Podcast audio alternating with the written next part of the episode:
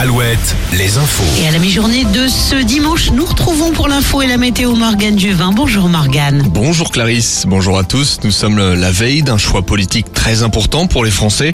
Les motions de censure seront examinées demain à l'Assemblée nationale pour tenter de faire tomber le gouvernement et la réforme des retraites. Et puis, peu importe le dénouement, à l'Assemblée nationale, une mobilisation générale est prévue jeudi prochain partout en France. L'affaire Leslie et Kevin Plusieurs centaines de proches ont rendu un dernier hommage à Leslie hier à La Rochelle. Ses obsèques se sont déroulées au crématorium. La jeune femme de 22 ans avait disparu fin novembre avec son copain Kevin et son chien Onyx.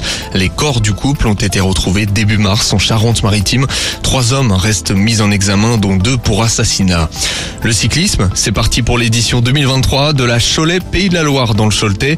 Près de 140 coureurs vont se défier dans cette course qualificative à la Coupe de France. Marc Sarrault remet son titre en jeu. Au programme, 150 km de route avec des passages à la Séguinière, Villers ou encore Mazières en Mauge. La course vient de s'élancer.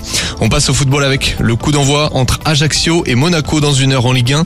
Cet après-midi, Lorient joue à Nice, Brest à Troyes et Rennes à Paris. Sur les parquets de basket, nous vivons ce week-end la Coupe de France. Le Mans s'est qualifié pour les demi-finales et affronte Monaco à 14h30.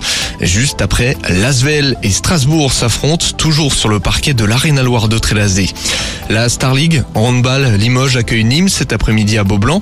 Coup d'envoi à 16h. Et puis, les écuries se jaugent. Deuxième Grand Prix de la saison en Formule 1, direction l'Arabie Saoudite.